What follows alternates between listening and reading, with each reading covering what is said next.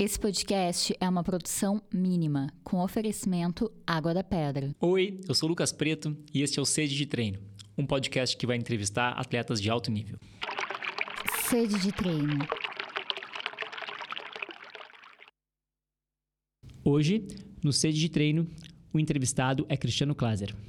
Kiko, como é conhecido pelos próximos, foi um grande nadador na juventude e transformou sua paixão por esse esporte em diversos atributos técnicos e práticos que o levaram a ser hoje o treinador do maior clube esportivo do sul do país, o Grêmio Náutico União. Além de fortes nadadores de piscina, União tem em sua equipe um grande plantel de nadadores de maratonas aquáticas.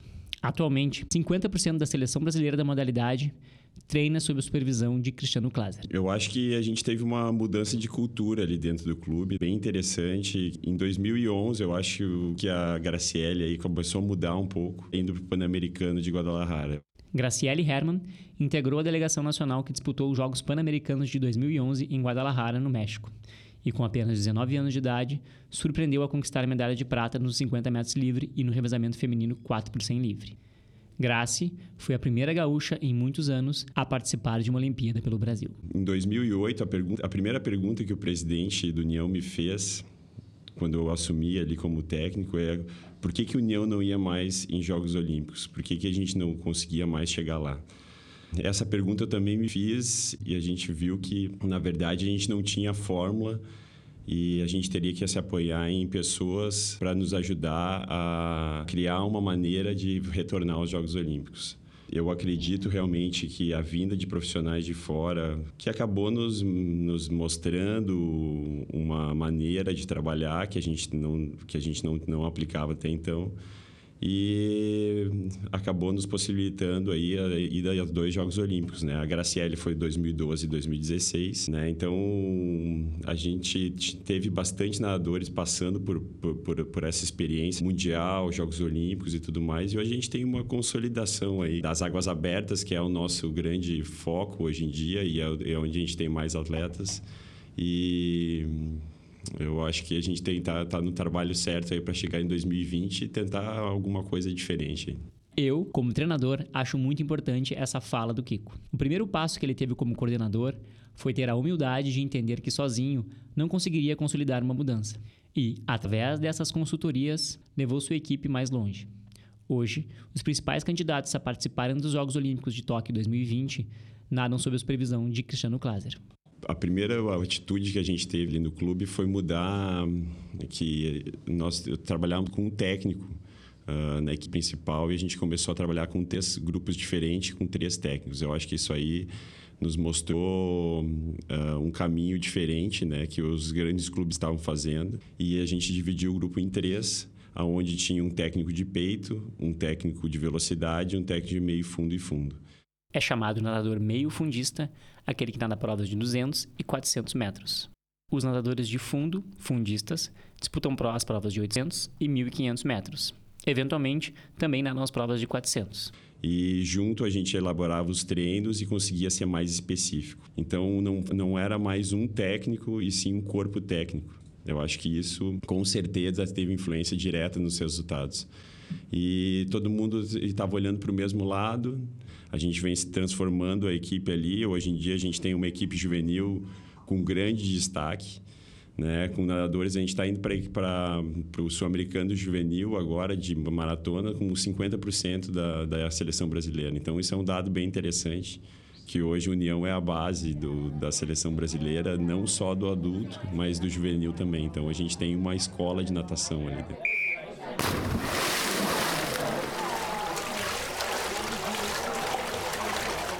Bom, falando sobre volumes, né? Então, boa parte do nosso público quer saber exatamente o que, que as pessoas fazem. Nadador de 50 livre hoje, como se divide o treino deles? O pessoal do 50 livre, uma prova mais específica, é muita intensidade e pouco volume, volume bem baixo, chega a nadar 20 quilômetros, 15 quilômetros às vezes na semana, que é pouco, bem pouco para nadador, uh, mas com muita intensidade e muita qualidade.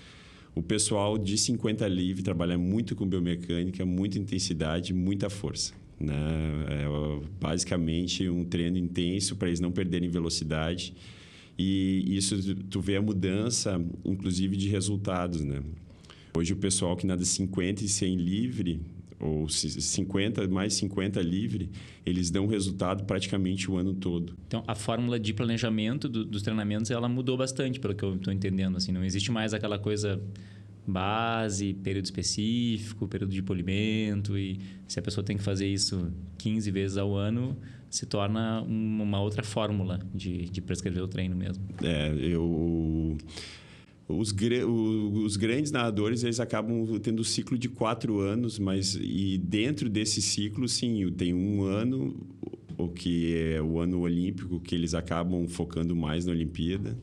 Né? E já nos outros três anos a gente vê que eles começam, eles dão resultado o ano inteiro, focando esses campeonatos não só o mundial, mas é, os circuitos profissionais. Já o nadador de meio fundo e fundo é um pouco diferente. Eles acabam tendo que fazer ainda um período de base mais longo, uh, tendo tendo trabalhar para um resultado a cada seis meses. Né? Diferente um pouco de maratona, que tem o circuito mundial, que daí já é uma, um outro enfoque. Né? Mas a gente vê o pessoal do 800, 1500, realmente dando ainda um resultado, dois resultados por ano. Já 50 e 100 livre, a gente vê grandes resultados durante a temporada. Pra, porque a gente fala de nadar rápido o ano inteiro. Isso é, é um, bem interessante, assim, como, como mudou, né?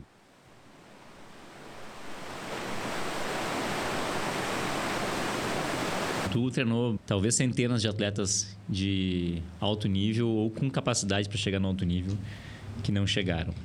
Na tua percepção de borda, assim, né? A gente fala muito sobre a borda de piscina do treinador, o quanto ela é importante. Eu te vejo atuar muitas vezes. Tu é um cara colérico, super uh, intenso na borda quando precisa, na competição ou na, no próprio treino mesmo, mas também muito focado na técnica, né? De fazer correções uh, a cada momento quando necessário, porque a natação exige muito isso, por ser um esporte onde técnica é talvez o esporte mais técnico, aeróbico que, que nós tenhamos.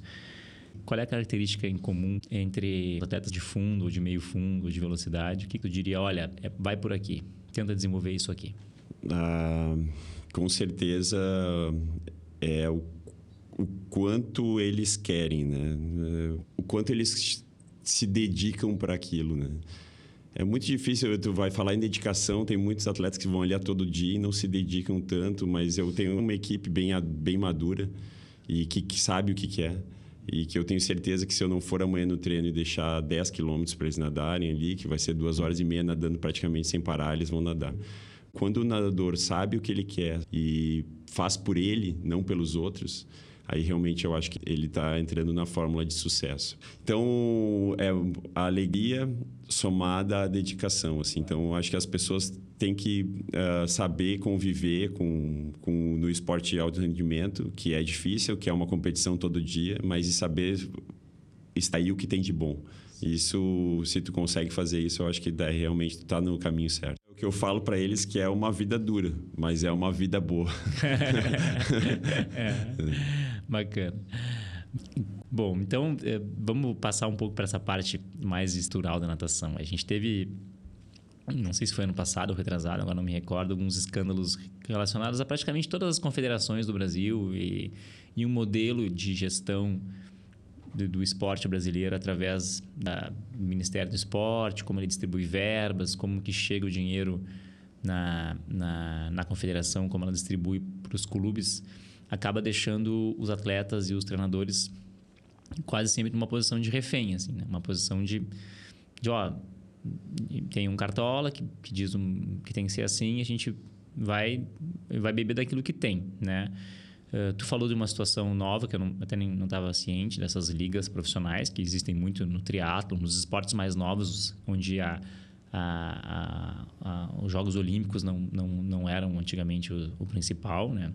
Eh, trouxeram mais, digamos assim, uma, uma postura mais liberal, mais de mercado, né? Do, do jeito do, do esporte funcionar.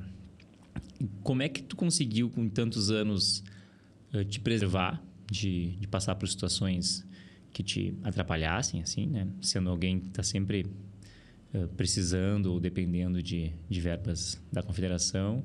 E como é que tu enxerga que isso pode melhorar, assim? Qual é o caminho ideal para a gente ter uma ter recurso, mas que não se torne uma, uma gandaia com. É, hoje o dinheiro público está envolvido com o esporte de alto rendimento, né? Por um lado é ruim, né? Porque tu fica na dependência desse dinheiro, né? Por outro lado, claro, acaba te abrindo algumas portas porque acaba te dando o subsídio que tu precisa. A gente tem uma cultura de, de dar um jeitinho ou de fazer alguma coisa uh, que não seja certo né? Uh, e acaba prejudicando todo um sistema. Ano passado a gente participou do circuito mundial, eu com dois, eu com dois atletas. Uh, esse circuito é, tem provas no mundo todo, são oito provas, e pela situação de ter que fazer uma de comprar uma passagem através de um leilão eletrônico para não ter desvio de verba, por exemplo. Esse leilão dá a passagem mais barata e não interessa para onde tu for. Então, pelo sistema de leilão eletrônico, de abrir o leilão só três dias antes e tu receber a passagem em cima da hora, então isso acaba, a gente acabou ficando mais ou menos de quatro a cinco dias por mês dentro de, de avião ou dentro de aeroporto. Isso aí, para nós aqui que vive de um esporte cíclico, é terrível, horrível. A gente ia competir em, até em situação de desigualdade, porque a gente, o, a, os italianos, por exemplo, que são, são um dos melhores do mundo, eles demoravam seis horas para chegar no lugar, a gente demorava 50 horas. Bom, então tratando um pouco sobre iniciação assim é, na, na, natação, hum, tu foi treinador uh, de equipes infantis. Eu acho que quando tu te destacou mais foi quando o União ganhou o Brasileiro Infantil, né? Isso, isso mesmo. Que ano foi isso? 2004. 2004, me lembro. Tinha uma geração ali muito boa, mas tinha um, um dedo muito forte também teu e, e da equipe que estava contigo. Hum, eu, eu, nos anos que eu fui treinador, eu é, sempre um dos problemas para o treinador de natação é o, é o pai, né? E a mãe da criança, assim. É, e aí eu já, já, já tive várias é, insights sobre isso, assim. Se tu pudesse dar uma dica para um pai e para uma mãe de um nadador, assim, qual que seria a postura que tu diria assim, olha, vai por aqui, se tu pudesse realmente, porque eles não vão te obedecer. É. eles não obedecem. É. Mas se tivesse alguma coisa que tu pudesse dizer assim, olha, qual é o pai e a mãe ideal de nadadores, assim, como é que tu, tu enxerga eles, Kiko? É, eu acho que o principal é deixar a criança fazer o que ela quer, né? O adolescente fazer o que ela quer dentro de, uma, dentro de um limite da educação, né? Não forçar ele, porque a gente vê que não adianta a gente tentar, o pai ou mãe tentar forçar a ser um atleta, às vezes quer que o filho seja atleta, não, às vezes é apoiar ele e falar uh, o necessário, né? Às vezes eh, querem dar, fazer um pouco a mais, querem ajudar um pouco a mais, às vezes acaba exagerando um pouco. Mas é uma sintonia fina, né? Cada também, eu acho que cada pessoa reage de uma maneira, né? Eu já vi pais bem presentes e o filho gostar daquilo. Já vi pais bem presentes e o filho não gostar porque se sente pressionado. Né? Eu acho o, o meu pai ele participia em competição quando eu era nadador e tudo mais. E eu, até um certo ponto, eu gostava. Depois eu pedi para ele, pai, se, se não, não, me leva mal, mas fica em casa, porque eu prefiro competir sozinho, Sim. não ter que te levar junto, né? Claro. Eu já tenho quase 80 quilos, né? vou te levar mais 80, né? é, muita, é muita coisa. Sim, é. Então a gente vê isso, né? E, mas são culturas é cultural e vai muito do filho saber lidar com aquela situação, né? A gente vê na Austrália é bem legal porque eles levam os pais para a Olimpíada. Né? Então tem essa alternativa do filho escolher se ele quer levar o pai para a Olimpíada ou não. Não fica dentro da vila, fica lá, mas ele tem o direito de. Então tem tem esses programas, né? Mas claro, aqui no Brasil às vezes a gente vê às vezes pai muito presente demais, exagera. É, mas a gente vê também que tem pai que ajuda e ajuda bastante. Né? Ali no União tem vários exemplos de pai bem presente, legal, que eles ajudam e às vezes a coisa não, a competição não sai como deveria, então também dá esse suporte em casa. Mas é uma sintonia fina, é, é difícil, né? A gente, como pai, né? a gente fica se perguntando. Eu sou pai de, de uma menina e fico me perguntando até onde a gente deve ir, é, né? É, é verdade. Eu sou pai de uma menina e fico pensando quando eu, ela já foi competir natação, né? E aí eu fiquei super feliz que ela ganhou. Daí tu fica, será que eu deveria estar tão feliz? É. Demonstrar aquilo, né? Mas é difícil. E, e bom, para teus colegas da tua área, assim, né? Onde tu chegou no Brasil, mas principalmente no estado, é, é um, um, um, status profissional raríssimo, né? A gente tem um clube no, no estado hoje com condições de, de trabalho realmente boas e com salário e com uma, uma estrutura digna do, da, da, grandeza do, do, esporte, que é a União. Tu é hoje o, o, coordenador e treinador desse, desse clube. O Brasil deve ter talvez 10, 12 clubes como União, nem isso, talvez 5 do tamanho da União que, que investam em natação. E a gente vê muita gente estudando natação, treinamento, querendo virar treinador, né? Que, que sugestão tu daria para essa galera aí? O principal eu acho que é gostar, ter paciência, com muita paciência agora com essa nova geração que eu acho que mudou bastante, né? Que sentido, assim? eu acho virou uma geração muito rápida e que de quer imediatista, de assim. imediatista, né? Eu, eu, hoje eu falando com o meu colega de trabalho, com o Mário, e eu estava mesmo falando, nós também viramos, né? A gente a gente não nem vê mais filme de duas horas, a gente quer ver seriado de 45 minutos, né? Para acabar logo. Então, de explicar né, que o processo é um processo demorado, que ele exige dedicação e que tu tem que estar tá ciente que tu vai pa passar por algumas fases não tão boas. Né? Então, mas eu acho que a paciência hoje para tratar com essa nova geração aí que está vindo é uma das é uma das das fórmulas e a conversa, né? Que hoje em dia Pa, não, tem, não existe mais aquela, aquele general né, que manda e tu faz e pronto e não precisa dar satisfação. Não, hoje em dia tu tem que explicar, né, tu tem que convencer as pessoas que aquilo ali que tu está fazendo faz, vai dar fruto. Né? Então, eu acho que Uh, a paciência, a dedicação, e eu acho que tem que, tem que gostar, realmente gostar de estudar natação como um esporte que pode, que pode mudar as pessoas. E eu acho que muda bastante as pessoas. A gente teve exemplos ali dentro que construíram uma carreira não só de nadador, mas uma carreira profissional, né? De que tu, querendo ou não, tu está dando um bom exemplo ali, né? De fazer as coisas certas, de ter horário, aquelas, aquela papo antigo, mas que ainda funciona, é. né? E, e, na natação, principalmente, é o esporte introspectivo, né? Porque uma coisa que eu percebo muito, assim, é que é, é, hoje em dia, poucas vezes tu tá realmente desconectado, né? Até pedalando as pessoas ficam se filmando e olhando o celular e filmando o que está em volta.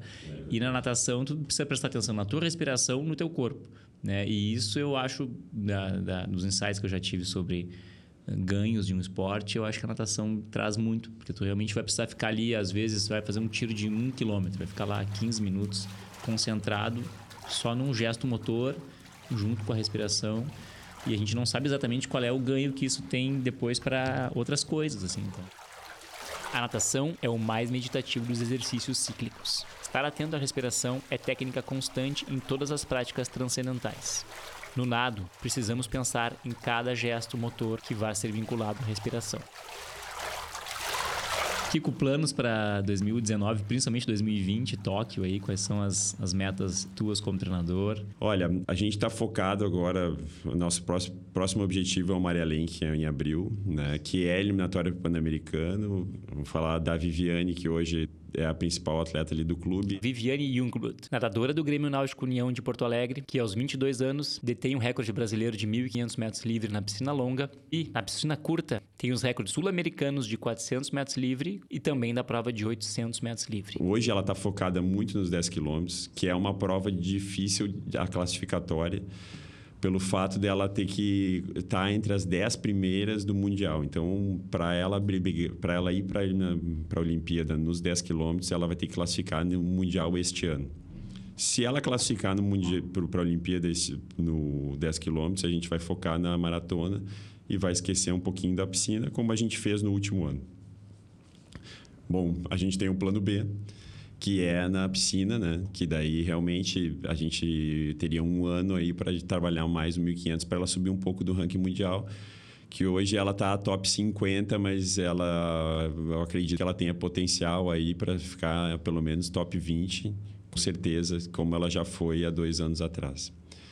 Ela é ela tem uma vantagem que ela é rápida e isso para maratona é bom para o final de prova, né? Mas ela tem que estar tá viva lá no final, né? Sim. né? É, para quem não sabe, na maratona a gente tem, uma, tem a esteira, né? Que é onde tu pode ficar atrás dos nadadores, um pouco parecido com o ciclismo, o vácuo, e aí tu, tu gasta um pouco menos de energia, mas na hora de chegar é que nem chegada de ciclismo, tem que alguém abrir para o lado, acelerar, e aí tem que ter velocidade, resistência aliada à velocidade. É muito parecido com uma prova de, de ciclismo.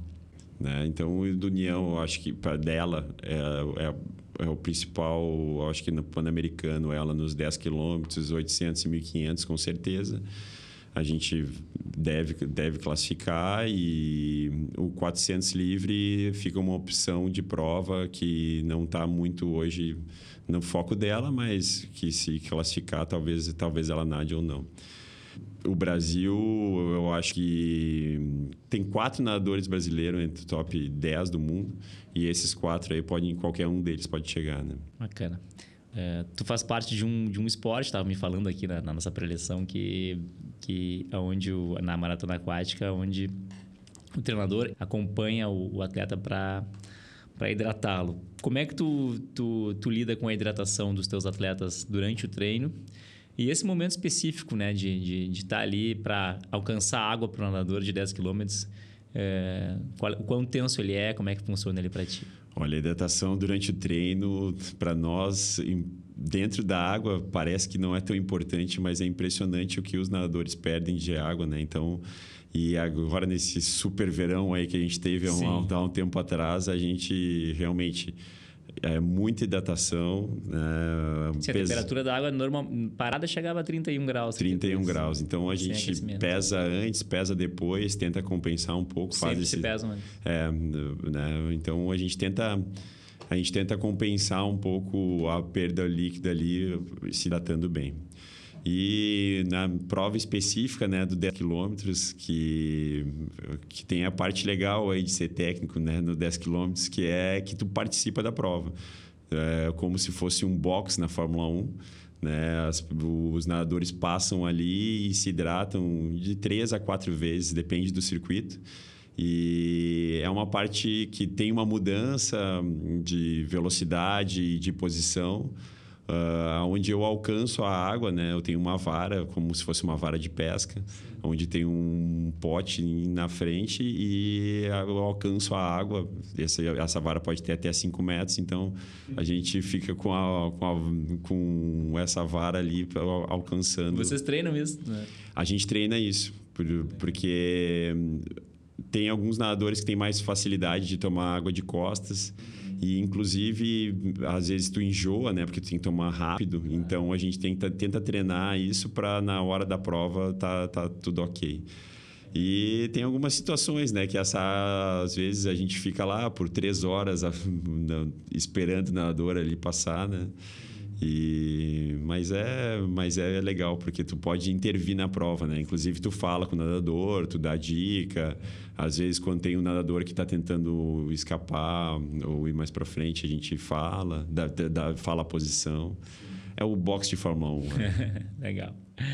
Kiko, muito obrigado. Até a próxima. Boa sorte. A gente se vê nas piscinas aí ou na rua. Valeu, obrigadão aí. Obrigado pela oportunidade. Esse podcast é uma produção mínima, com oferecimento Água da Pedra.